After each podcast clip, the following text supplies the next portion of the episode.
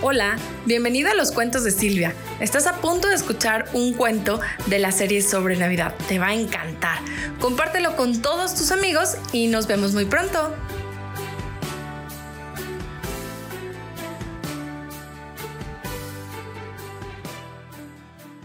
El moño azul y el cohete, por Silvia Martín Pérez.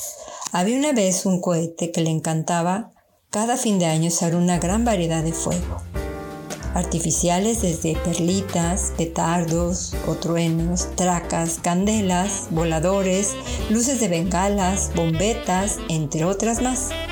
En la colonia vivía el cohete, tenía un vecino que se llamaba el Moño Azul, quien era bien conocido por todos los demás vecinos, porque el Moño Azul tenía cualidades muy diferentes a todos los demás ya que su manera de interpretar las palabras, los colores o los sonidos del mundo que lo rodeaba era muy distinta a como ellos lo hacían.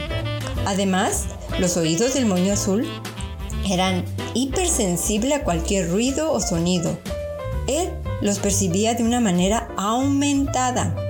El cohete sabía de esta particularidad porque a él le causaba más diversión ver cómo se asustaba, gritaba o lloraba cuando hacía estallar las perlitas. Para el moño azul, Saber que el fin de año sería en tres días le causaba una tremenda inquietud y terror, ya que el uso de los fuegos artificiales era muy intenso por el cohete. Para la mayoría del mundo, los fuegos pirotécnicos son todo un espectáculo y muy divertido. Pero personas como el moño azul y algunos animales, este acto es terrorífico. Tanto que se convierte en una auténtica tortura que es muy difícil y complicado de soportar. Les generan ansiedad, estrés, episodios con llanto, tapándose sus oídos desesperadamente, tratando de callar ese gran ruido.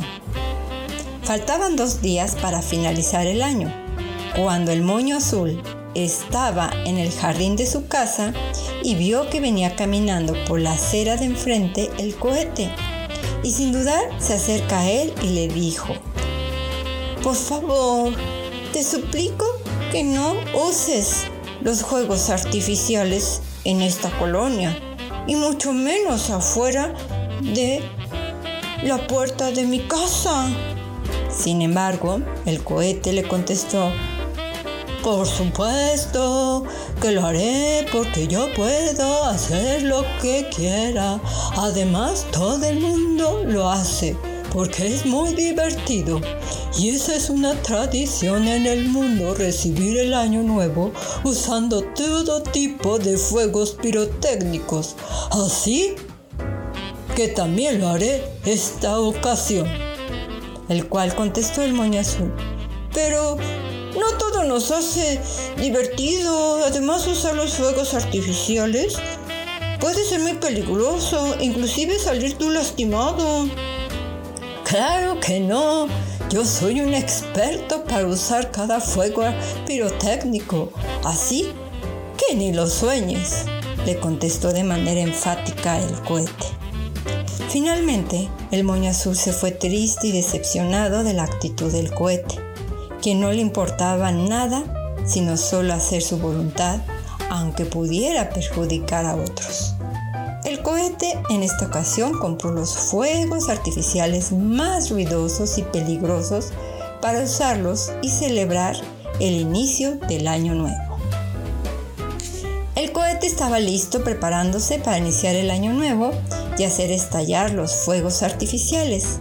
Para él era muy divertido Ahora su diversión, según el cohete, dijo, será mucho más divertido de imaginar la cara que del espanto del moño azul.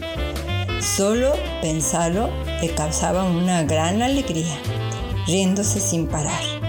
Estar con este pensamiento sin amor al prójimo, se olvidó saltar a tiempo el fuego artificial antes que explotara y como consecuencia se lastimó severamente una de sus manos.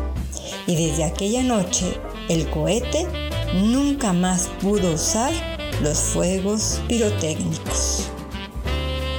Moraleja. Jesús nos enseñó usar la regla de oro para poder relacionarnos con los demás.